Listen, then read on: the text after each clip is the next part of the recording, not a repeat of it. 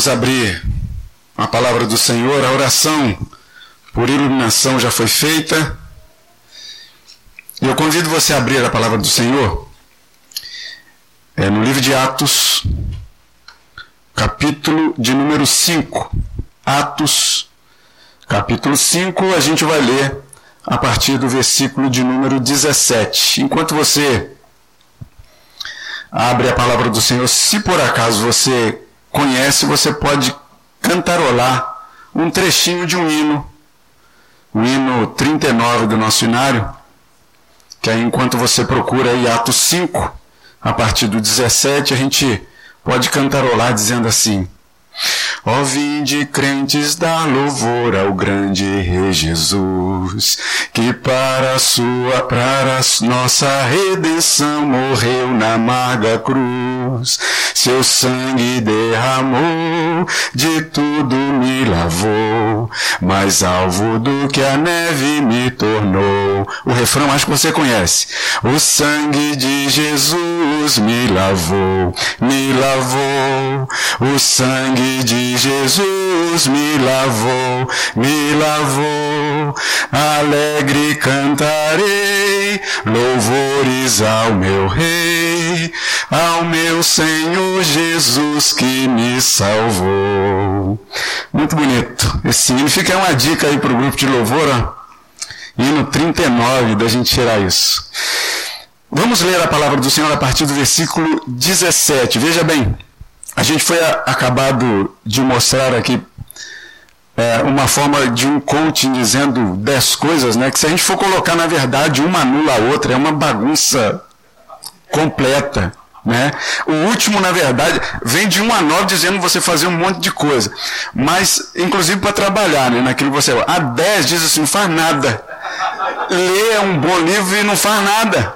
Não dá para entender exatamente. São coisas que se que se anulam, né? Mas eu gostaria de trazer uma décima primeira, se não a primeira, de se ter uma vida boa, não no livro de Tiago, como a gente vai passar por ela, mas no livro de Atos que a gente vai ler aqui agora. Uma vida boa é sofrer por Cristo.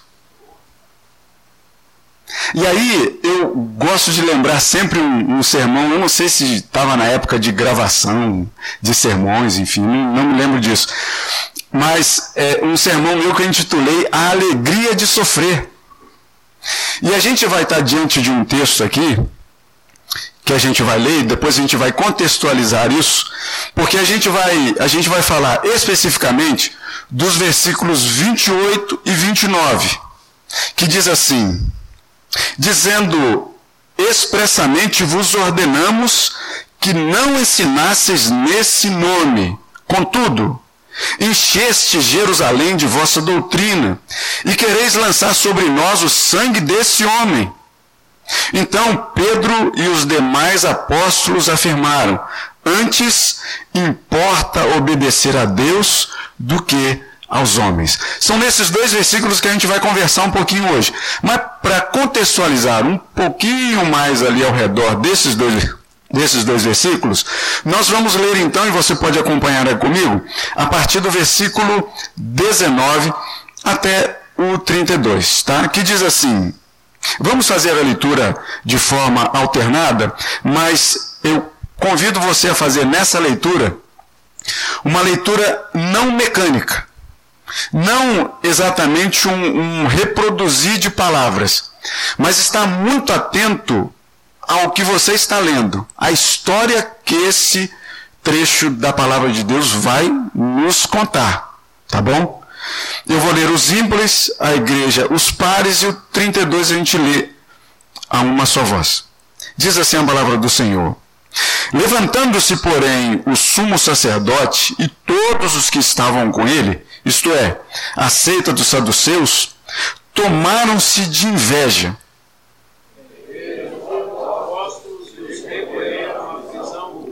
Mas de noite, um anjo do Senhor abriu as portas do cárcere e, conduzindo-os para fora, lhes disse: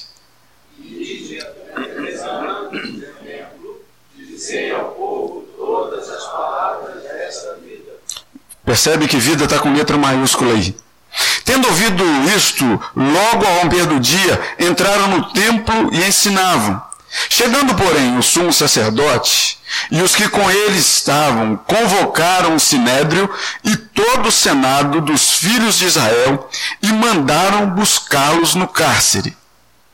Mas os guardas indo, não os acharam no cárcere, e tendo voltado, dizendo: Achamos o cárcere fechado com toda a segurança e as sentinelas nos seus postos junto às portas, mas abrindo-as a ninguém encontramos dentro.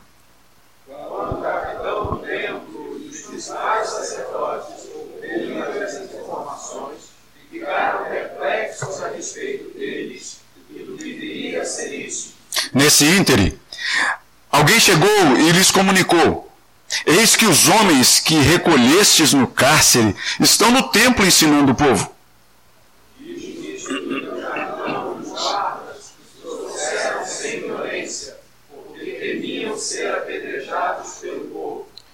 Trouxeram-nos, apresentando-os ao sinédrio.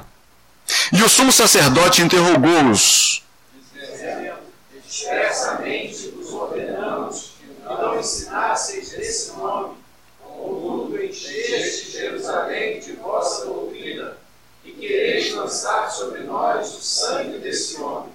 Então Pedro e os demais apóstolos afirmaram: Antes importa obedecer a Deus do que aos homens. Deus de nossos pais ressuscitou Jesus, a quem vós madeiro.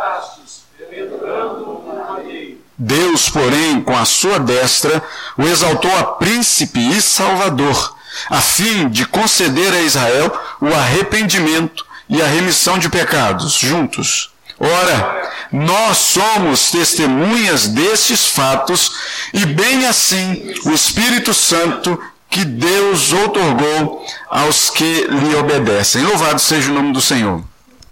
Por que, que eu falei que essa poderia ser, inclusive, a primeira e talvez a única em se tratando de nós, discípulos do Senhor, filhos de Deus, em que nos encontramos numa situação em que o nome do Senhor Jesus, o Evangelho de Cristo, deve ser pregado a toda criatura. É uma ordem que nós recebemos.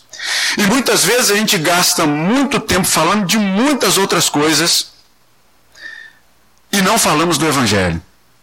A gente está vindo, e a gente ainda vive isso, infelizmente, uma polarização no nosso país acerca de política.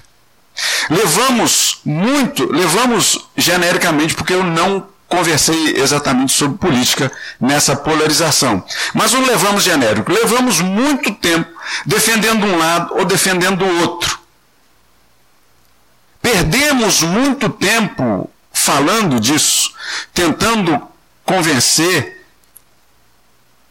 gente tentando convencer a gente,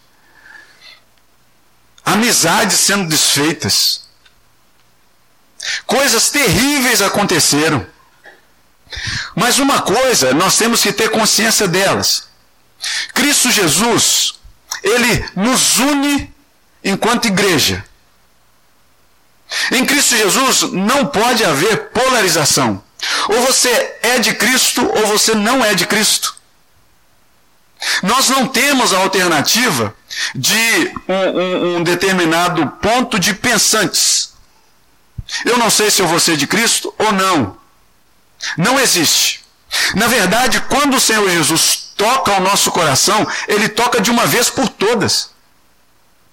Porque responder não a um convite, entre aspas, de Deus, através do Santo Espírito de Deus nos chamando para Cristo e nos atraindo para Cristo, é impossível dizer não a um chamado de Deus.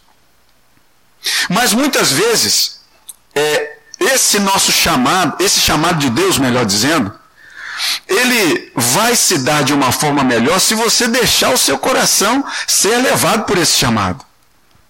Porque ainda que você seja rebelde a esse chamado, uma vez que Deus chama, não há como dizer não. Depois você lê o livro de Jonas e entende mais ou menos o que é um homem dizer não a uma ordem de Deus. Não aconteceu tragédia nenhuma com ele. Ele sobreviveu a algumas tragédias que a gente pode até entender né, na história dele, mas no final das contas, ele estava vivo cumprindo a ordem que o Senhor tinha mandado a ele. Não há como dizer não para Deus. E a gente está numa, numa situação aqui em que apóstolos do Senhor, eles estão. E, e aí eu fiz questão de ler com vocês aqui, porque vocês entenderam bem. Eles foram levados presos porque eles estavam falando de Cristo Jesus.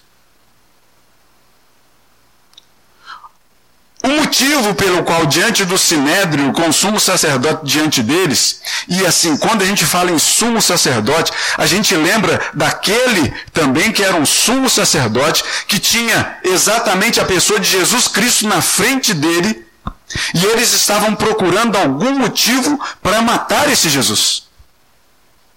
E o sumo sacerdote dirigia palavras a Jesus, dizendo: Por acaso, resumindo aqui, né, você é o Cristo o Filho de Deus? E Jesus Cristo vai e responde sim. E você vai ver muitas coisas. E aí o sumo sacerdote, veja bem, o sumo sacerdote é um líder religioso daquela época. Ele vai e diz o seguinte: olha só. Precisamos ouvir mais algumas coisas porque os sumos sacerdotes, eles tramavam alguma forma trazendo gente como testemunhas falsas para incriminar Jesus. Só que não há falsidade que, que condene Jesus. Não há mentira que possa tirar a vida de Jesus. O que tirou a vida de Jesus foi uma verdade, ele assumir ser o Filho de Deus. E aí o sumo sacerdote vai: precisamos de alguma testemunha a mais? E rasgou as suas vestes, diz ele blasfemou dizendo que é o filho de Deus. E através daquele gesto, o Senhor Jesus, o nosso Senhor Jesus, o nosso querido Senhor Jesus, ele foi preso, ele foi torturado e ele foi à cruz. E naquela cruz houve derramamento de sangue. Um sangue que corria nas veias de Jesus. Humano como Jesus era. Um sangue de feridas que, se fossem nas nossas mãos, no nosso corpo, também sairia sangue. Sairia sangue se por acaso fosse colocado uma coroa de espinhos na nossa cabeça e os espinhos ferindo a nossa cabeça, sairia sangue dali. Se as nossas mãos, os nossos pés, se o nosso lado fosse perfurado por qualquer objeto cortante, sairia sangue dali. E houve derramamento de sangue naquela cruz. Quando os apóstolos, mais especificamente Pedro e João, eles foram presos pela primeira vez, e, e é logo aqui, um pouquinho antes, no capítulo 4 já nos conta isso que eles foram presos justamente porque foram, foi dito a eles: olha, vocês por favor, parem de falar desse Jesus. E eles insistentemente continuavam a falar desse Jesus. Sabe por quê? Porque o coração deles já estava entregue para esse Jesus. Porque o coração deles já tinha ouvido ardentemente o chamado e a ordem de Cristo Jesus. Falem de mim a toda e qualquer criatura, porque todo mundo precisa ouvir falar de Jesus. E eles insistentemente, e eu digo bravamente, plantaram essa semente. E nós colhemos essa semente. Só que essa semente que nós colhemos, algumas servem para alimento, outras servem para plantio. Vocês já pensaram em plantação, como é que funciona? Se você planta feijão, colhe todo o feijão e come tudo, não vai sobrar feijão para você plantar de novo. Você tem que plantar, a gente está colhendo o que os apóstolos e o que os discípulos lá no passado plantaram. Mas nós não comemos tudo. A gente se satisfaz com o que a gente come, mas a gente também precisa plantar. Corajosamente plantar. Ainda que seja necessário plantar enquanto a gente caminha e chora. Porque no final das contas, a gente vai ter a suficiente alegria para a nossa vida. Esses dois discípulos, especialmente Pedro e João, eles foram presos porque eles chegaram no templo para poder orar. E ali tinha um, um aleijado que não andava na porta do templo. E agora, que coisa interessante, né? A porta do templo onde ele estava esmolando ali, esperando ajuda, era chamada Porta Formosa. Interessante, né? Na Porta Formosa havia um homem que dependia de esmola, que era levado até ali, porque ele não podia andar, alguém tinha que levar. Era levado até ali, deixado talvez durante o dia inteiro, e ele ficava ali oferecendo, ou melhor, pedindo esmola. E aí, Pedro e João, quando eles passam por ali, o homem então pede a eles, e Pedro fala assim: Mas nós não temos nada para te dar, nem prata, nem ouro para te dar. Mas uma coisa a gente pode te dar, em nome de Jesus Cristo, o Nazareno. Levanta e anda. E aquele homem andou. E daqui a pouco ele chegou no templo saltitando de alegria por aquilo que tinha acontecido. E Pedro e João, eles foram presos por causa disso. Porque as pessoas estavam levando, inclusive, os enfermos na presença desses bravos apóstolos de Jesus, que falavam intrepidamente da palavra de Cristo Jesus, que pregavam o Cristo ressurreto, aquele que foi à cruz, mas também aquele que ressuscitou. Para que nós tivéssemos vida, e tivéssemos vida, não uma vida mesquinha, mas tivéssemos uma vida em abundância. E essa abundância de vida que nós recebemos, nós devemos usá-la sim para poder falar desse Cristo. Para poder falar desse sangue que foi derramado por nossa vida. E abrindo um parênteses aqui, o time não está aqui, espero que ele não fique bravo comigo. A gente estava numa. O time ficar bravo não é muito difícil, não, né? Mas a gente estava tava numa reunião lá na casa dele, reunião do louvor. E aí, é, aquela música, O Meu Lugar, que a gente já está cantando aqui, né? É, ele foi e falou assim: Heavy, eu estava aqui com. Eu tô com uma música na minha cabeça. E aí ele, ele tirou lá no violão, porque tinha craque em qualquer instrumento, né, cara? Ele foi, tirou lá no violão e, e tocou, uma, e tocou uma, uma música, né, sem letra, alguma coisa.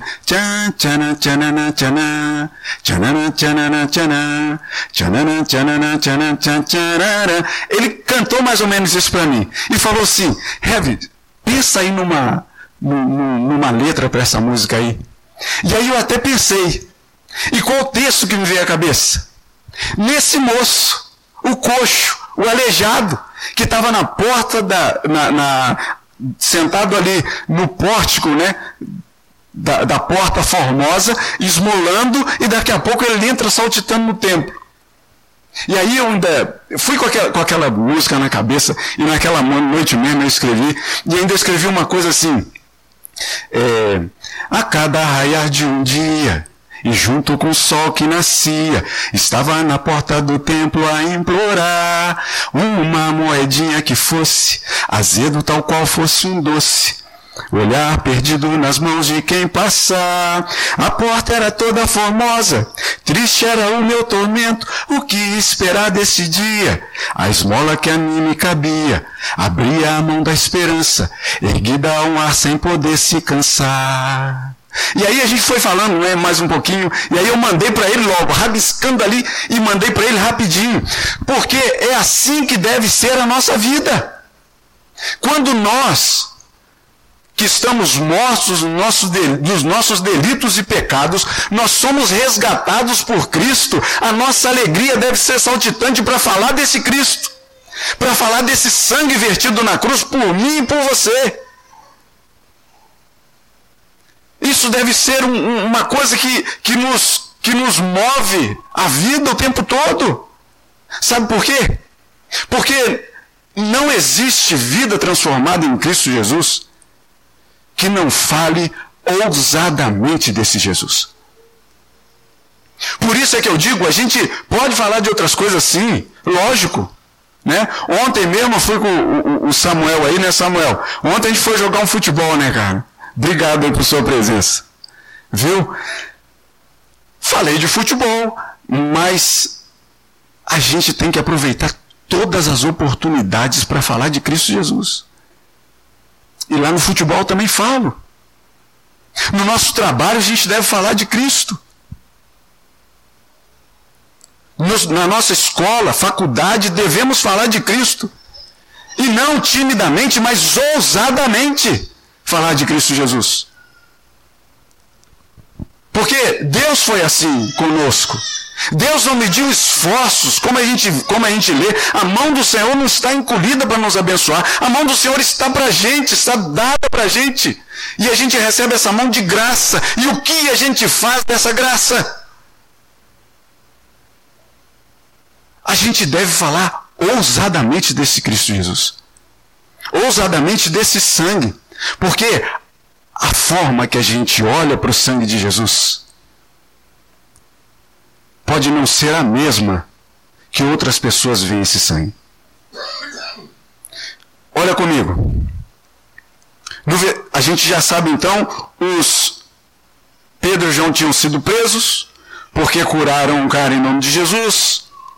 E daqui a pouco eles continuaram falando de Jesus Cristo. E daqui a pouco, não só os dois, mas o texto aqui parece dizer que todos os, os apóstolos foram levados presos. E aqui então a gente está nessa segunda prisão dos apóstolos. E eles então são levados para a prisão e ali há um milagre porque as cadeias estão fechadas, segurança estão a postos, mas de repente um anjo chega e diz: Olha só, volta lá para fora. E continua falando as palavras desta vida. Lembra que na nossa leitura eu falei assim: olha que essa vida está com letra maiúscula, aí no versículo de número 20. Não se cansem de falar das palavras desta vida. E eles então saem da prisão, e o que, que eles vão fazer? Eles vão ensinar, vão continuar falando desse Cristo, vão continuar falando do sangue de Jesus, que nos lava de todo pecado, que nos purifica e nos torna mais alvos do que a neve. Eles saem para falar novamente, ousadamente de Jesus Cristo. E aí, o sumo sacerdote sabe onde eles estão e chamam ele de novo. E aí o sumo sacerdote interroga a eles dizendo, versículo 28, expressamente vos ordenamos que não ensinasseis neste nome, contudo, enchestes Jerusalém de vossa doutrina e quereis lançar sobre nós o sangue desse homem. E aí depois você pode fazer o, o, o, link né, das duas prisões do capítulo 4, você pode fazer isso em casa depois, fica até um exercício de leitura bom, né? Você pode fazer a leitura do, do capítulo 4 junto com essa leitura desse trecho do capítulo 5, porque, por exemplo, só vou dar um exemplo para vocês. No capítulo 4, versículo de número 18, Olha o que, que os sumos sacerdotes dizem a ele. Chamando-os, está aí, capítulo 4, versículo 18. Chamando-os, ordenaram-lhe que absolutamente não falassem, nem ensinassem em nome de Jesus. Percebe? Eles chamam de novo e diz assim: expressamente eu falei para vocês, não falem nesse nome.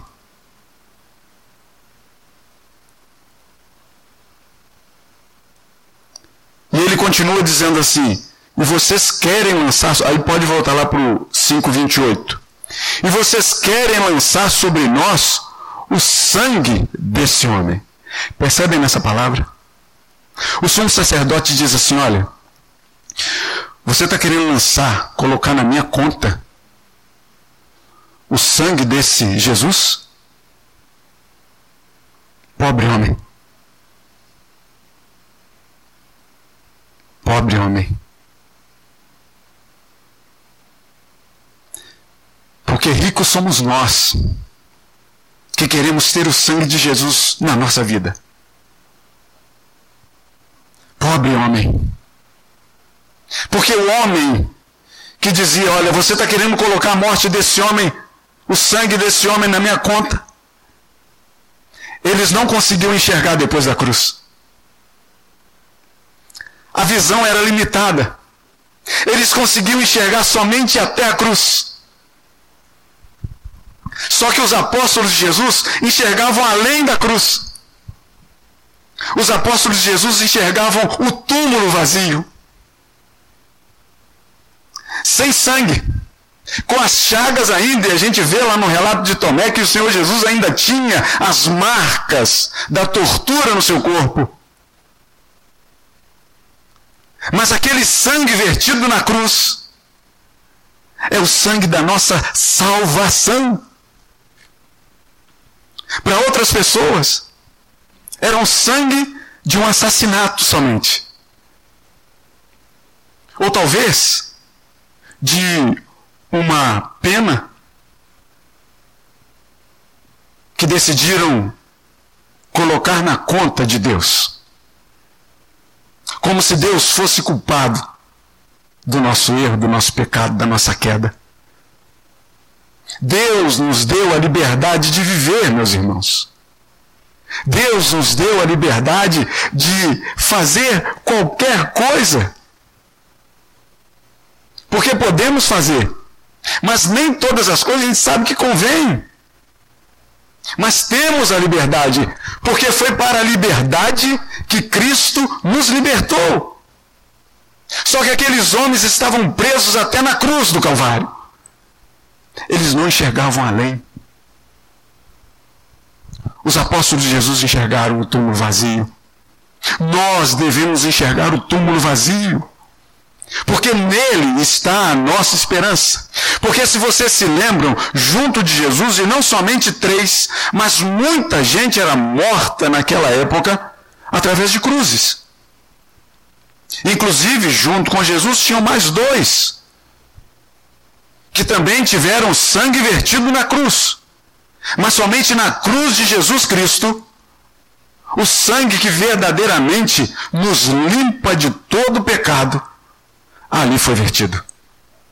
E por causa desse sangue, a nossa visão deve ser diferenciada. E por causa dessa liberdade que Cristo nos deu através da cruz do Calvário e do túmulo vazio, nós devemos pregar este Cristo ousadamente.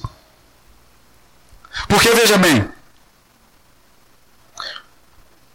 olha a resposta de Pedro no versículo de número 29. Então Pedro e também os demais apóstolos afirmaram: Antes importa obedecer a Deus do que aos homens. Esse versículo aqui a gente não pode tirar do seu contexto. A gente não pode, de repente, é, é, pensar em usar para qualquer coisa nesse mundo. Esse versículo é muito contextualizado, porque Pedro não está dizendo assim: não, olha só, a gente não precisa obedecer leis de país nenhum. Rasga a Constituição, porque a gente tem que se obedecer só a Deus. Não é isso. Não é isso que está dizendo. Inclusive, o, reverendo Vladimir ele fez a chamada aqui para você que nos visita e ainda não é membro dessa igreja, né? Para que, que aqui é o seu lugar, não foi isso? Aqui é o seu lugar, verdade. Mas sabe que quando você se torna membro dessa igreja, ou quando você ainda não fez a, a, pública profissão de fé, quer dizer aqui na frente da igreja, eu aceito esse Cristo na minha vida. Dizer aquilo que o seu coração já está cheio. Porque a boca fala do que o coração está cheio. E se seu coração estiver cheio de Jesus Cristo, você vai declarar que Ele é o seu Senhor. Quando chega aqui, tem uma pergunta que é muito interessante, eu não sei se vocês já se atentaram a ela é perguntado para aqueles assim: você promete obedecer aos líderes da casa de Deus enquanto estes permanecerem fiéis à palavra de Deus. Esse versículo é contextualizado dessa forma. Não há problema nenhum em a gente obedecer às leis que muitas vezes, porcamente, é feita lá em Brasília. Muitas vezes. Algumas a gente. Mas veja bem: se alguma delas vier ferir a sua fé, você não é obrigado a obedecer. Digo de novo: se alguma coisa for legislada neste país ou nesta terra que fira a sua fé, Desde que a sua fé seja uma fé genuína em Cristo Jesus, você não é obrigado a obedecer. Aí sim, antes importa obedecer a Deus do que aos homens. Vocês querem um exemplo disso? Fresquinho agora. Dois navios. Eu esqueci em qual lugar do Brasil estavam sem, sem combustível. Onde? lá no Paraná, estavam ancorados lá, no lugar, esperando combustível para seguir viagem. Acordo comercial. Vieram trazer um negócio para fazer. É, negócio de, de, de, cuidar de planta aí para não dar bicho, que eu esqueci o nome. É o quê? Agrotóxico, isso. E estavam voltando, para não voltar vazio, voltam com a carga de milho. Lá para o Irã. Só que nós brasileiros, a gente estava vendo se a gente dava combustível ou não para eles voltarem. Sabe por quê? Porque um outro país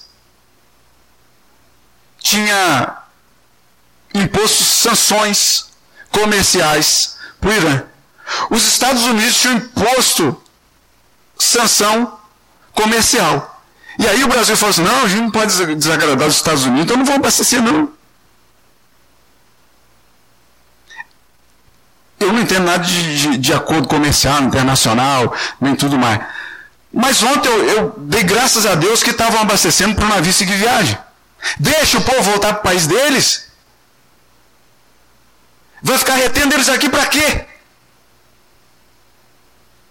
Eles não são nem brasileiros, eles querem voltar para suas famílias. Antes importa obedecer a Deus do que aos homens. A gente tem que contextualizar muito isso. Porque se alguma coisa ferir a nossa fé, a gente não é obrigado a obedecer. Esse era o contexto que está aqui.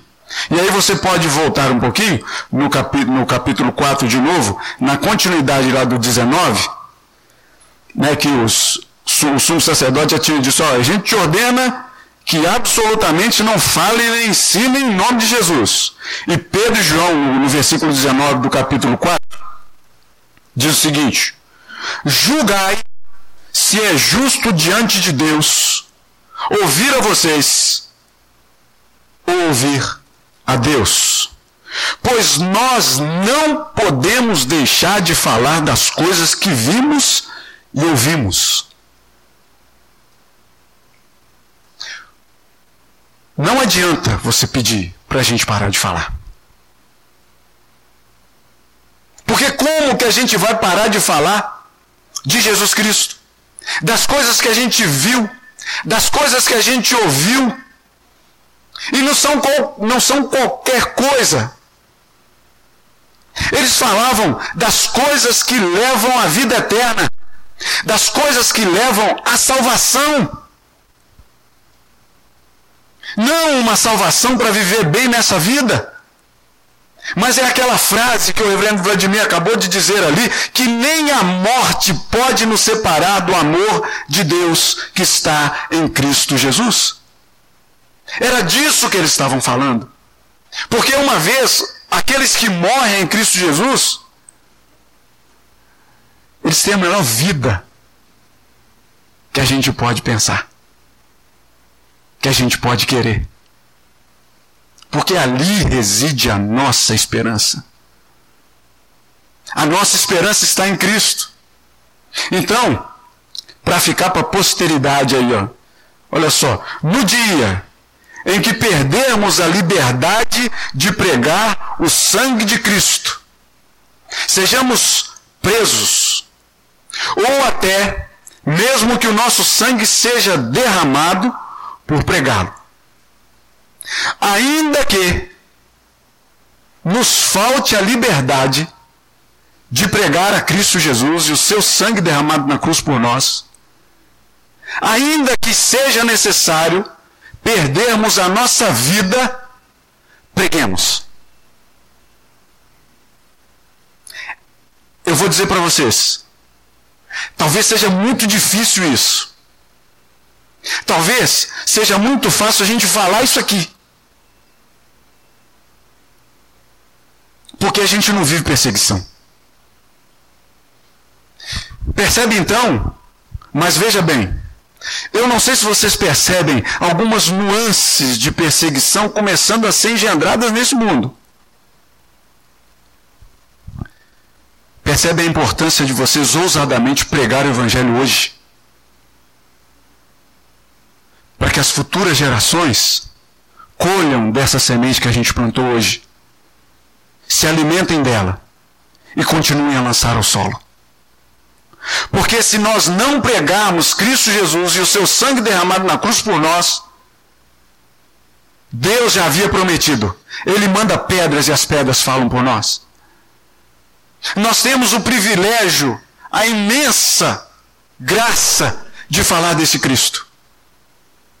Nós temos o privilégio de falar deste sangue vertido na cruz do Calvário, para que através dele a gente possa alcançar a salvação.